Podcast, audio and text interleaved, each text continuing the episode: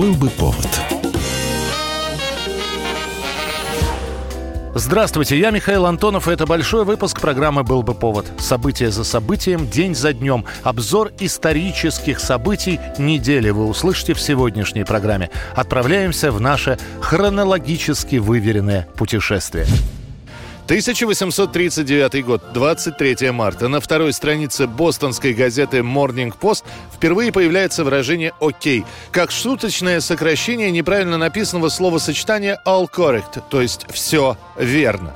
Это издание отличается от всех остальных похожих газет именно тем, что придумывает различные аббревиатуры, которые нравятся читателям. Для этого в Morning Post даже был специальный раздел для подобных упражнений в английском языке. Вторая распространенная легенда о происхождении «Окей» — это то, что это произошло от места рождения восьмого президента США Мартина Ван Бюрена, который являлся уроженцем местечка Киндерхук в штате Нью-Йорк. И рекламная кампания Ван Бюрена была построена на фразе «Старый Киндерхук» Old Kinderhook или сокращенно «Окей». Французы полагают, что это выражение возникло во время войны, когда в ежедневном рапорте о потерях писали «zero killed», то есть «ноль убитых. Для краткости стали произносить «Окей». И позднее это выражение стало повсеместно использоваться английскими летчиками во время Второй мировой войны, когда они сообщали на базу, что у них нет потерь и вообще нет проблем с авиацией. Через какое-то время это выражение стало столь популярным, что его стали применять повсеместно, заменяя фразу «У меня все в порядке» или «Все хорошо». I'm 1919 год, 23 марта. В Милане 36-летний политик Бенито Муссолини основывает новое политическое движение «Итальянский союз борьбы». Через пару лет уже у всех на слуху будет термин «фашизм», а «союз борьбы» назовут первой фашистской организацией. Le forze navali dell'Italia fascista Муссолини придерживался левых взглядов, что не мешало фашистам враждовать с социалистами. С обеих сторон создавались военизированные группировки и периодически происходили стычки, в ходе которых были и раненые, и убитые. Однако идеи, которые провозглашала новосозданная партия Муссолини нравились все большему и большему количеству людей. И уже в 1921 году в партии состоит почти полмиллиона человек. И она из Итальянского союза борьбы превращается в «Партито Национале Фашиста» – национальную фашистскую партию. Она поддерживает монархию и католическую церковь. Причем делает это так рьяно, что в 1922 году король Италии Виктор Эммануил II проведет с Муссолини встречу, по итогам которой Муссолини становится премьер-министром страны. И его теперь итальянцы будут приветствовать вытянутой вперед правой рукой. Муссолини первым изобрел этот жест а Гитлер только повторил его. 1981 год в прокат в советских кинотеатрах выходит фильм Ильи Фреза «Вам и не снилось» двухсерийная лента, поставленная по одноименной повести Галины Щербаковой. Ну подожди, не смейся. Мне иногда кажется, я могу вынести все. Даже умереть, если нужно. Тебе не нужно. Для такого случая есть я. Лента становится с самых же первых дней объектом пристального внимания критиков, педагогов и самих школьников. Перед зрителями не просто история о школьных конфликтах, как, например, это было двумя годами ранее в ленте «Розыгрыш». Речь в фильме «Вам и не снилось» о подростковой влюбленности, о том, как сопротивляются и всячески пытаются ее заглушить родители двух главных героев. Школьников играют 23-летняя Татьяна Аксюта. Она выглядит как девочка, но к тому времени уже замужем. И дебютант в кино 16-летний школьник Никита Михайловский. Рома, давай больше никогда не расставаться. Знаешь, я ведь буду теперь в другой школе. Так получилось. Ленту снимают не в хронологическом порядке и почти с самого конца, поэтому актеры на площадке не всегда понимают то, о чем и про что говорят по сюжету. После выхода фильма разгораются дискуссии в прессе, в школах, на общественных советах. Могут ли школьники любить? Насколько это у них все серьезно? И какую в этом вопросе сторону должны занимать родители?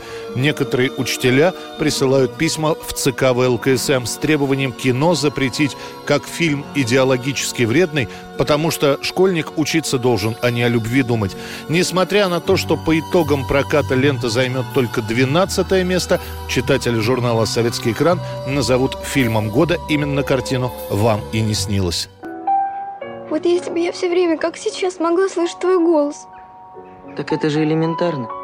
Хочешь, я наговорю тебе целую пленку? Наговори. Неважно что. Хоть таблицу умножения.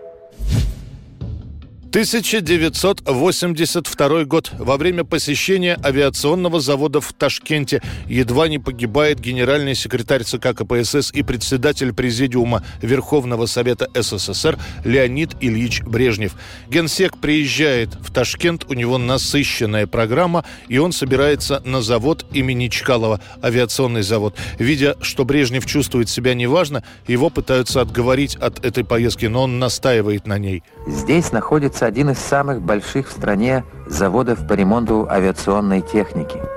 Завод номер 243 гражданской авиации. К моменту появления Брежнева в цехах собирается около 15 тысяч человек. Наибольшее количество именно там, где Брежнев идет. Идет вместе с сопровождающими. Народу было столько, что рабочие облепляют даже леса, на которых стоит недостроенный самолет. Как раз к нему генсека направляется. Едва Леонид Ильич выходит из-под днища самолета, раздается жуткий скрежет, и леса с людьми падают. Брежнев был жив, лежит на спине с разодранным ухом, из которого течет кровь. Жизнь ему фактически спас телохранитель Владимир Собаченков. Он принял удар на себя, не дав тяжелой конструкции придавить генсека. У самого телохранителя легкая контузия. Прерывать визит Брежнев не стал. Он проведет еще в Ташкенте два дня и закроет заседание местного пленума. После в Москве станет известно, что у Леонида Ильича сломана ключица. Оперировать оперировать ее не будут. Слишком возраст почтенный, генсек может не пережить наркоз. Расследование данного инцидента виновных не выявляет, хотя местная служба охраны, да и директор авиационного завода имени Чкалова получают выговоры. 1801 год, 24 марта. Дворцовый переворот в России. В Михайловском замке убит российский император Павел I. Слишком много было недовольных. Павел удивительным образом за время своего непродолжительного правления смог настроить против себя, если не большинство, то изрядную часть как населения Российской империи, так и приближенных. С лета 1799 года начинает формироваться группа заговорщиков, вынашиваются планы отстранения императора от власти и возведения на престол старшего сына Павла, внука Екатерины II Александра. Сначала предполагается бескровный вариант смещения. Никто лишний раз не хочет пачкать руки в крови. Может быть, убедить государя отречься в пользу Александра? Нет, нет. Кинжал или яд. Такую даже и слышать, господа, невозможно. Мы на пороге 19 века. Ну и что? Общее количество лиц, вовлеченных в заговор к началу марта 1801 года составляет от 180 до 300 человек. Однако удержать в тайне заговор не удается. 9 марта император вызывает к себе графа Палина и спрашивает, что ему известно о заговоре. Генерал-губернатор Петербурга отвечает, что знает о заговоре и сам состоит в нем, готовясь арестовать заговорщиков с поличным. Палину удается успокоить императора и получить некоторое время на реализацию задуманного. Эта ночь наша. Я уверил государя, что сам возглавил заговор, чтобы его упредить и обезвредить. Он как дитя доверился мне. После этого приходится действовать спешно. В планы посвящают Александра, уверяя, что все пройдет быстро и бескровно. В свой последний день Павел I приводит к присяге членов семьи, за исключением малолетних, не вступать с заговорщиками ни в какую связь. После присяги Павел I находится в отличном расположении духа и позволяет Александру и Константину ужинать с ним. Ночью группа заговорщиков во главе с Палином проникает в Михайловский замок. Заговорщики входят в спальню императора. Тот, услышав шум, прячется за каминным экраном. Платон Зубов, не обнаружив монарха, растерянно говорит по-французски, птичка упорхнула. Бениксен, сохраняющий хладнокровие, подходит к постели, щупает ее рукой и говорит, гнездо теплое, птичка недалеко. Спустя минуту заговорщики обнаруживают Павла. Его вначале просят подписать отречение. Император решает держаться достойно до конца, сыпя угрозами заговорщикам. А если я не отрекусь? Я ведь помазанник Божий. Петра Первого правнук. Уместно ли мне отрекаться? В итоге у Платона Зубова не хватает выдержки, он берет со стола массивную табакерку и бьет Павла в висок. Лежащего бьют ногами, прыгают на животе. Затем офицер Измайловского полка Скорятин затягивает на шее Павла офицерский шарф. В пять утра супруга Павла, императрица Мария Федоровна, узнав о смерти мужа, делает попытку перехватить инициативу и заявляет о своих правах на трон. Заговорщики изолируют и ее. К утру она соглашается признать переход власти к старшему сыну. Это лишь малая часть того, что происходило в разные годы. Продолжим через несколько минут. Был бы повод.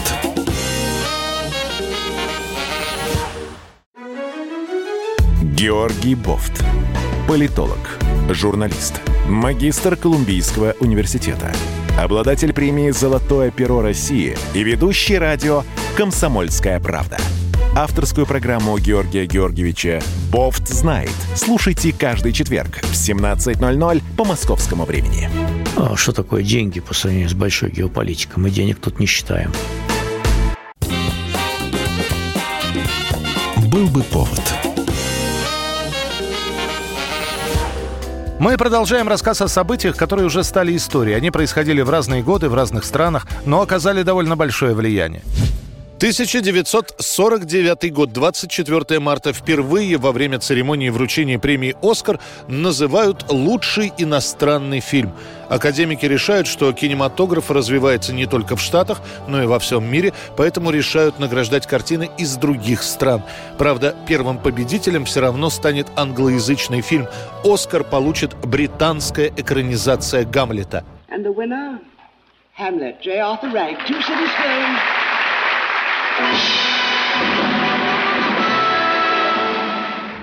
Снимает этот фильм, продюсирует, пишет сценарий и исполняет главную роль один человек – Лоуренс Оливье. 43-летний актер играет юношу, датского принца. Однако на возраст никто не обращает внимания. Ленту сначала наградят на Венецианском кинофестивале, потом на Канском, и затем она доберется до Оскара.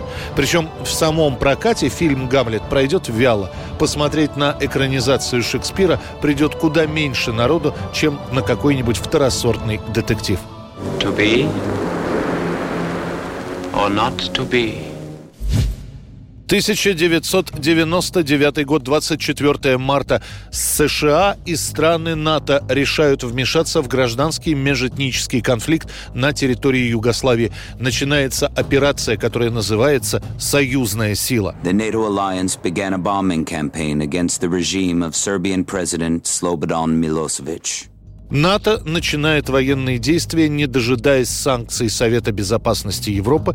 Официальным поводом для таких военных действий было объявлено присутствие сербских войск на территории края Косово и Метохия. Сербские власти также были обвинены в этнических чистках. Для бомбардировок свою технику предоставляют 13 стран НАТО. Среди них Франция, Германия, Италия, Норвегия, Португалия, Испания, Турция, Великобритания и США. Воздержатся всего лишь две страны – Австрия и Швейцария. За первый месяц операции «Союзная сила» авиация НАТО ежедневно совершает в среднем около 350 вылетов, сбрасывает бомбы. Сами бомбардировки проходят с разной интенсивностью до первых чисел июня. Со стороны НАТО человеческие потери составят около 10 человек. В свою очередь правительство Сербии Слободан Милошевич сообщит, что за три месяца бомбежек общее число погибших гражданских лиц составит около 2000 человек, в том числе почти 400 детей. Порядка 10 тысяч серьезно ранены. Без воды останутся около миллиона человек. 500 тысяч человек останутся без работы и около 100 тысяч без крыши над головой. Je i Kosovo za nas od ogromne važnosti. Ovdje je u pitanju sloboda čitave naše zemlje. 1942 год, 25 марта, выходит постановление Государственного комитета обороны СССР о мобилизации девушек-комсомолок в части ПВО. Товарищ старшина, первое и второе отделение третьего взвода пятой роты отдельного зенитного батальона прибыли в ваше распоряжение для охраны объекта. Докладывает вомком взвода Кирьянова. В документе говорится о том, что требуется заменить 100 тысяч красноармейцев в войсках противовоздушной обороны страны. Молодых людей не хватает на фронте, а на должности телефонистов, радистов, прибористов зенитной артиллерии, разведчиков-наблюдателей за воздухом набирают около 100 тысяч девушек-комсомолок в возрасте 19-25 лет. Из них 40% с полным средним образованием, остальных с образованием не ниже 5-7 классов. Именно так начинают формироваться специальные женские батальоны. Большинство новобранцев – это вчерашние школьницы, которые добровольцами пойдут в армию, чтобы помочь в борьбе с фашистами. Сам вижу. Чья работа? Младший сержант Осянина, лично. Не лично, а с отделением. Молодец, Осянина. Представим к награде. Не надо мне наград. 1970 год, 25 марта. Председатель КГБ СССР Юрий Андропов специальной запиской под грифом «Особой важности» докладывает в ЦК следующее. В последнее время Никита Сергеевич Хрущев активизировал работу по подготовке воспоминаний о том периоде своей жизни, когда он занимал ответственные партийные и государственные посты. В продиктованных воспоминаниях подробно излагаются сведения, составляющие исключительно партийную и государственную тайну раскрывается практика обсуждения вопросов на закрытых заседаниях Политбюро ЦК КПСС. Действительно, Хрущеву скучно на пенсии. Он начинает писать воспоминания. И не просто писать, а надиктовывать их на магнитофон. Раз, два. Алло, алло, алло, алло. Да. Э, да. Ну вот, так э, я хочу сейчас проверить, э, записывается или не записывается. Хрущев знает, что его дача на прослушке, догадывается, что о его увлечении воспоминаниями уже знают в Политбюро. Именно поэтому предполагается издать эти самые мемуары за рубежом. Когда книга была напечатана, Хрущева вызовут на заседание и спросят, как материалы попали на Запад. В ответ Хрущев ответит, что никому ничего не передавал и даже сделает заявление для прессы. Это фабрикация, я возмущен ею. Никаких мемуаров или материалов мемуарного характера я никогда никому не передавал. Поэтому я заявляю, что все это является фальшивкой. В такой лжи уже неоднократно уличалась продажная буржуазная печать. Я вытащил счастливый лотерейный билет. И поэтому я остался в живых, когда мои, так сказать, сверстники, мои однокашники, мои э, друзья, приятели, с которыми я вместе работал в партийных организациях, большинство сложило голову, как враги народа. 1974 год, 25 марта. На экраны выходит фильм Василия Шукшина «Калина красная». Вот так передай. Запомни и передай. Понял? Я передам, но ты же знаешь его. Я знаю его. Он меня тоже знает. Он деньги получил от меня? Получил. Все. Я вам больше не должен. Будете искать, я на вас всю деревню подниму. В поход с вилами. Поняв, что ему пока не разрешат снимать кино про Степана Разина, это мечта всей жизни Шукшина, Василий Макарович берется за собственную повесть.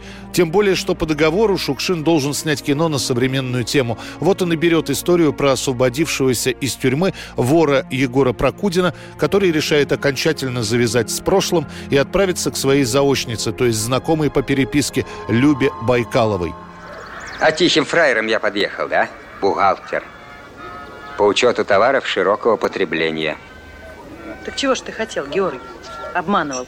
Обокрасть меня, что ли? Ну, мать, ты даешь. Поехал в далекие края две пары валенок брать. Ты меня оскорбляешь, Люб. Калину красную делают и снимают очень быстро, а вот с приемом этого фильма сложности. Комиссия Госкино придирается к каждому кадру, просят вырезать эпизод с колонией, Шукшин еле его отстаивает, требует переписать диалоги, просят сократить сцены с уголовниками. Все замечания занимают три машинописных листа.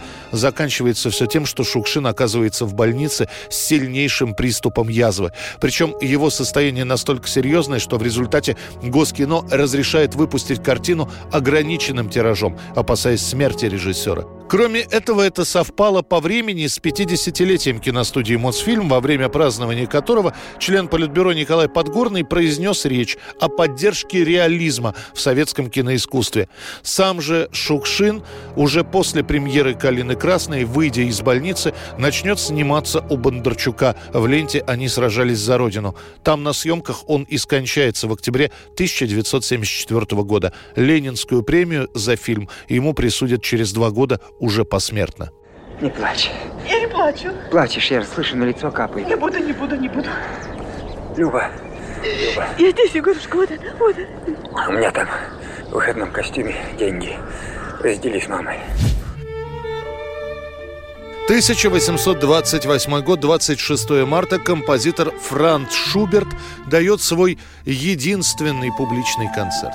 Это удивительное причудливое сплетение судьбы композитора, которого многие знали по его произведениям, но не видели в лицо. Шуберт написал свое первое произведение в 15 лет, когда понял, что не будет хористом.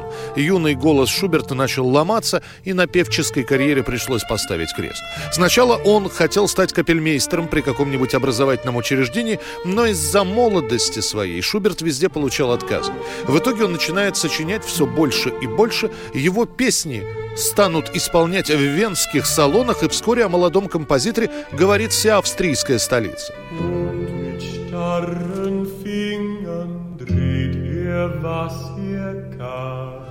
Публикуются ноты Шуберта, его играют на дому, по партитурам Франца обучаются дочки из известных семей, а он по-прежнему ни разу не выходил выступать перед публикой. О единственном концерте удастся договориться в начале марта 1828 -го. Композитора встречают овацией, а после концерта Шуберт получает целых 800 гульденов, целое состояние. Он начинает готовить новую программу для новогоднего бала, еще не подозревая, что жить ему остается остается всего полгода. В ноябре Франц Шуберт почувствует себя плохо, поднимется температура. После двухнедельной лихорадки Франц Шуберт скончается от тифа в возрасте 31 года. Путешествие по календарю продолжится через несколько минут. Впереди вас ждут войны и победы правителей и деятелей искусства. Эта программа «Был бы повод». «Был бы повод» Политика. Владимир Путин приехал в Японию на саммит большой... Экономика. Покупательная способность тех денег, которые вы... Аналитика. Что происходит правильно, а что происходит неправильно. Технологии. В последнее время все чаще говорят о мошенничестве с электронными подписями. Музыка. Всем привет. Вы слушаете «Мир музыки». Радио «Комсомольская правда». Слушает вся страна. Был бы повод. Люди, судьбы, истории, изобретений, трагические события. Мы собрали все самое интересное за неделю в программе «Был бы повод». 1906 год, 26 марта начинаются выборы в Первую Государственную Думу. Ее появление произошло практически сразу после революции 1905 года. Уже в августе того же года Николай II своим манифестом учреждает Государственную Думу как особое законосовещательное установление, коему предоставляется предварительная разработка и обсуждение законодательных предположений и рассмотрение росписи государственных доходов и расходов – Правда, больше половины населения Российской империи лишены избирательных прав. Голосовать за депутатов Первой Думы не могут женщины, молодые люди, не достигшие 25 лет, военнослужащие, студенты высших учебных заведений, представители высшей администрации и занимающие должности в полиции, осужденные или находящиеся под судом, а также ряд национальных меньшинств и кочевые народы. Выборы депутатов Думы проходят не напрямую, а через избрание выборщиков отдельно по четырем куриям – землевладельческой, городской, крестьянской и рабочей. Две партии не согласны с такой системой выборов и отказываются баллотироваться в Думу. Это социалисты-революционеры и партия Всероссийский крестьянский союз. В итоге состав первой Госдумы Российской империи таков. Выбираются В качестве депутатов 121 землевладелец, 10 ремесленников, 17 фабричных рабочих, 14 торговцев, 5 фабрикантов или управляющих фабриками, 46 помещиков, 73 земских, городских и дворянских служащих, 16 священников, 14 чиновников, 39 адвокатов, 16 врачей, 7 инженеров, 16 профессоров и приват-доцентов и 14 сельских учителей. Если вы еще раз позволите себе подобные выражения, я лишу вас слова. Крики забастовавших рабочих слышатся. Давай всю систему крепостного права! 1928 год, 26 марта, Совнарком СССР постановил увеличить число исправительно-трудовых колоний. По сути, в этот день появляются сразу два документа, которые как бы дополняют друг друга. По постановлению Совнаркома выходит, что многие заключенные ведут паразитический образ жизни, вроде бы отбывают наказание, но при этом не работают. Мила, Не скрываю. Ты второй месяц отказываешься работать? Ошибаетесь. Я 15 лет отказываюсь работать. Бежать думаешь? Как посоветуете? Не советую. Все равно поймаем. Своим указом Совнарком не только предполагает расширение имеющихся колоний и строительство новых, но и намерен ввести принудительную трудотерапию.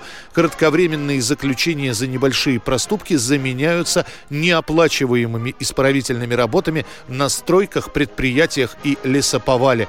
Второй документ рождается в недрах Совета народных комиссаров. Называется «О карательной политике и состояние мест заключения». Этот документ нацеливает органы исполнения наказаний на выполнение, в первую очередь, хозяйственных задач. Именно с этого дня начинается активное вовлечение заключенных в намасштабные стройки страны. Именно с помощью зэков будут построены ряд заводов и каналов в Советском Союзе. Как только мне сказали, что поеду строить какой-то канал, я сразу решил, убегу. Приехал, осматриваюсь. Работать, конечно, и не думал. Раз пришел к нам воспитатель, ударникам, говорит, льготы, ударные питания и почет. 1878 русский крестьянин Федор Блинов 27 марта подает заявку на получение патента на изобретенный им вагон с нескончаемыми рельсами. Это первый прототип трактора. Волжский самородок Федор Блинов с детства мечтал о технике. В совершенстве овладев кузнечным, слесарным, токарным ремеслами, он мечтал о пароходах. После, будучи крепостным, работал бурлаком, кочегаром, однако ему посчастливилось устроиться помощником машиниста на пароход «Геркулес», где Блинов досконально изучил устройство машины. После отмены крепостного права Россию захлестнул бум строительства железных дорог. Глядя, как тяжелые машины с легкостью катятся по рельсам, Блинов думал, как пустить такие же рельсы по бездорожью, по полям, в труднодоступные деревни. Ему приходит идея вагона с самодвижущимися рельсами, и он патентует свое изобретение. Правда, пока это еще не трактор, а лишь повозка на гусеничном ходу, которая двигается с помощью лошадей. Через 10 лет Блинов создает свой самоход, первый трактор на паровом двигателе, мощностью 12 лошадей и скоростью чуть более 3 км в час. Правда, дальше патента дело не идет. Блинов предлагает свое изобретение различным губерниям, но там изобретателю отвечают «на лошадях с сахой подручнее». Продавать свой патент немцам Блинов не захотел. В итоге про трактор забудут, сам Федор станет продавать до конца своей жизни пожарные насосы собственного изобретения, а трактора через какое-то время Россия начнет закупать за границей. 1968 год, 27 марта во Владимирской области происходит авиакатастрофа. В ней погибает Юрий Гагарин. Это был обычный штатный полет, который первый космонавт Земли совершает вместе со своим напарником Владимиром Серегиным. 27 марта 1968 года 10.18 Гагарин и Серегин взлетают на учебном самолете МиГ-15 с подмосковного аэродрома Чкаловский. Погодные условия для полета нормальные. На саму отработку задания дается около 20 минут, однако Гагарин и Серегин заканчивают отработку досрочно, о чем и сообщают на Землю. 625. Задание в зоне 20 закончил. Прошу разрешения. Разворот на курс 320. После этого связь с ними пропадает. Еще через несколько минут становится ясно, у истребителя уже закончилось топливо, а самолета все нет. Начинают его искать. Поиски будут длиться три часа. В 14.50 одному из вертолетов удалось обнаружить обломки самолета. Примерно в 65 километрах от аэродрома в районе деревни Новоселово. В 18 километрах от города Киржач Владимирской области. Сам истребитель разламывается на части, ударившись о землю. Чуть позже рядом с обломками найдут тела Серегина и Гагарина. Тут же создается комиссия, она начинает выяснять причины катастрофы, а в Москве на Красной площади проходят похороны погибших летчиков. Безмерна наша скорбь и наша боль от тяжелой утраты. Нам, близким друзьям и товарищам Юрия Алексеевича Гагарина, как и всем советским людям, трудно смириться с мыслью, что его нет больше в боевой семье космонавтов. Официальные причины катастрофы самолета так и не будут опубликованы в прессе. Это породит массу слухов. Диверсия, непроверенная машина, самолет сбили ракетой, Гагарин и Серегин управляли истребителем в нетрезвом состоянии. Это одни из тех слухов, которые ходили в те дни. Ну а комиссия, завершив расследование, установит. Экипаж совершил маневр, приведший к сваливанию самолета. Он столкнулся с землей. Экипаж погиб. Отказов бортовых систем систем обнаружено не было, химический анализ останков и крови летчиков в посторонних веществ не выявил. 1584 год, 28 марта. Умирает царь Иван Грозный. В свои 53 года он выглядит глубоким стариком. Боже, милостью будем мне грешным. Боже, милостью будем мне грешным. Где мой народ? Еще в феврале царь проводит приемы и все остальное время в молитвах. Он сильно прибавляет в весе и фактически не передвигается самостоятельно. Уже после ученые установят, что помимо сопутствующих болезней у Ивана Васильевича сильное отложение солей в позвоночнике, и любое движение причиняло тогда ему немыслимую боль. Последние три недели жизни Грозный вообще не ходит, его носят слуги.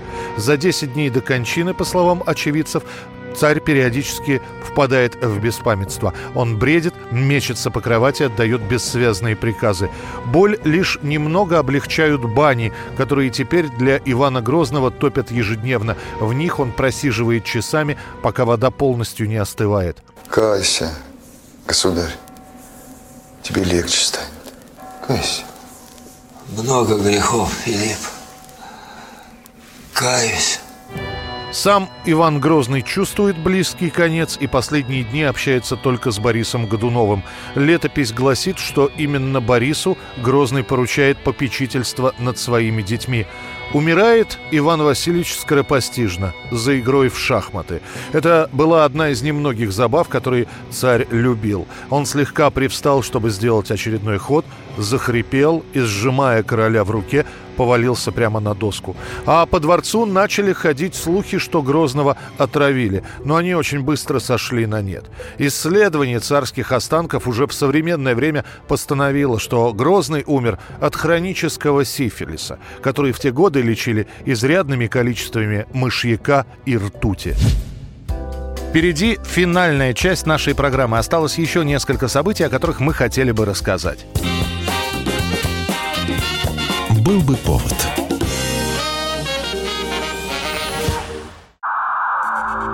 Иркутск. 91,5. Воронеж. 97,7. Краснодар. 91,0. Тюмень. 99,6. Анапа. 89,5. Владимир. 104,3. Барнаул.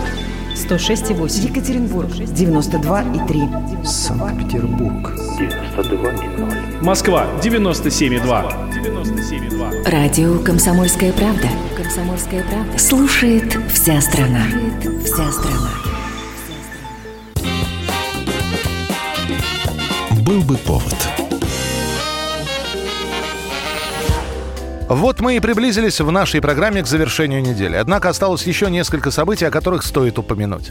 1858 год, 29 марта. В Петербурге открывается первая в Российской империи женская гимназия. Да, уже есть институт благородных девиц в Смольном. С 1843 года начинают создаваться епархиальные училища. Это такие средние учебные заведения для дочерей духовенства. Но в большинстве своем обучение девочек считается занятием пустым и бесполезным. Для дворянок и мещанок обучение грамоте и основам математики проходит на дому. Остальные не учатся вообще. Открывшаяся гимназия под покровительством императрицы Марии Александровны получает в честь опекунши и название «Мариинское училище». Лишь через пять лет подобные заведения начнут называть повсеместно именно гимназиями. В первую гимназию принимаются девочки всех сословий и вероисповедований, достигшие 8 лет. В дальнейшем по образцу первой гимназии будут создаваться подобные заведения и в других городах. Только в Петербурге к 1866 году откроют 7 гимназий с 7-летним сроком обучения. Однако девочки хоть и начали обучение, его все равно позволить себе могут далеко не все. Гимназии платные, причем плата за обучение превышает таковую в мужских гимназиях. 1891 год, 29 марта, издается указ императора Александра III о закладке Великого Сибирского пути Транссибирской железнодорожной магистрали. Сибирь во второй половине XIX века оставалась, по словам императора, богатым, но запущенным краем. Для обеспечения развития региона принимают план по строительству и соединению шести основных участков железной дороги общей протяженностью от Челябинска до Владивостока. Граф Сергей Витте в своей докладной записке на имя государя напишет – как без посещения Мекки нельзя быть настоящим мусульманином, так не проехав из столицы до Дальнего Востока нельзя будет называться подлинным русским. Однако находятся и те, кто называет строительство Транссибирской железнодорожной магистрали чуть ли не сумасшествием. Их пугают гнилые болота, дремучая тайга, беспощадные морозы и огромные деньги, которые нужно было потратить на строительство Транссиба. Вот ответ Тобольского губернатора наблюдение за сохранением порядка в крае сделается невозможным и значительно затруднится надзор за ссыльными вследствие облегчения побега. Согласно предварительным расчетам, стоимость строительства железной дороги должна составить 350 миллионов рублей золотом. Истрачено будет в несколько раз больше. Общая стоимость строительства Транссиба с 1891 по 1916 годы составила почти полтора миллиарда царских рублей. Движение поездов по магистрали начнется в октябре 1901 года, после того, как будет уложено золотое звено на последнем участке строительства Китайско-Восточной железной дороги, сокращенно КВЖД. Регулярное железнодорожное сообщение между Санкт-Петербургом и Владивостоком и портом Артуром установлено в июле 1903 года, хотя через Байкал по-прежнему приходится переправлять поезда на специальном пароме. 1987 год, 29 марта. В Москву с визитом прибывает премьер-министр Великобритании Маргарет Тэтчер. Пятидневный официальный визит премьер-министра Великобритании в Советский Союз – первый визит такого рода за 12 лет. Британские газеты того времени пестрят заголовками «Железная леди поехала за железный занавес». Тэтчер проводит первые переговоры с Горбачевым еще два года назад в Лондоне и теперь принимает приглашение приехать в Советский Союз. Ее везут в микрорайон Крылатская. Там новые дома и велотрек, который Тэтчер осматривает. Параллельно с этим состоялось неформальное общение с собравшимися гражданами. И вот тут произошел незапланированный инцидент. Одна из жительниц пригласила британского премьер-министра в гости, и Маргарет Тэтчер согласилась. После фотографии «Железной леди», которая стоит посредине комнаты в панельном доме на фоне ковра, висящего на стене, облетят всю мировую прессу. У нас такие фотографии не напечатают. Зато широко освещается посещение Тэтчер одного из магазинов, кадры на фоне консервов с надписью «Рыбные фрикадельки», посещение Загорска и местного храма, кадры, как железная леди ставит свечку, приезд в Духовную академию и прослушивание концерта церковной музыки. В Георгиевском зале Большого Кремлевского дворца состоялась церемония провода во главы правительства Великобритании. Михаил Сергеевич Горбачев с супругой пожелали Маргарет Тэтчер доброго пути. Визит Маргарет Тэтчер длится пять дней. Сообщается, что премьер-министр Великобритании восхищена нашей страной. Вижу, какая серьезная задача стоит по перестройке вашего общества. Мы желаем вам всего самого наилучшего в этом деле. Мы надеемся, что вы добьетесь успеха. 1954 год, 29 марта, выходит первая пластинка короля рок-н-ролла Элвиса Пресли. Эта запись вообще появится случайно. Элвис уже точно знает, что хочет быть певцом, но еще не определился, в каком жанре нужно работать. Вместе со своими друзьями-музыкантами он сидит в студии. Они планируют сделать демонстрационную запись, чтобы потом отправить ее на радиостанции. В этот момент Элвис неожиданно начинает наигрывать блюзовый мотив мотив. Это была песня «Все в порядке, мама». Правда, Пресли изменил тональность и ритм, в результате чего мелодия звучит совершенно по-другому. Музыканты подхватывают музыку. Все это слышит владелец студии грамзаписи Сэм Филлипс.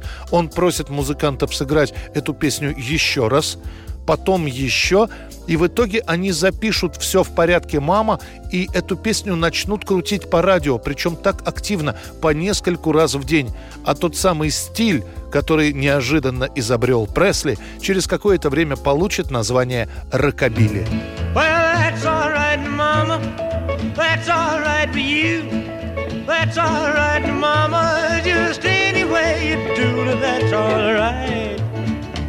that's all right. That's all right right, Mama. Anyway, do. Well, Mama, she done told me, Papa done told me too. Son, that gal you fooling with, she ain't no good for you, but that's all right. That's all right. That's all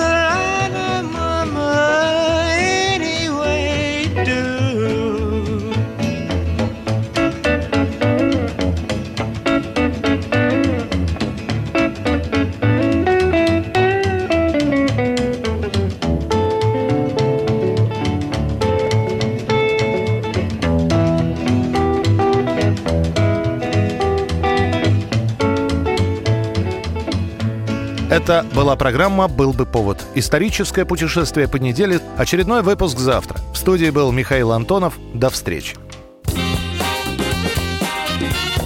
«Был бы повод».